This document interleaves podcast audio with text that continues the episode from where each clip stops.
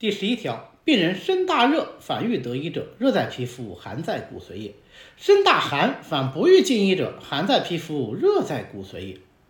这一条呢，是用来判断疾病寒热真假的经典条文。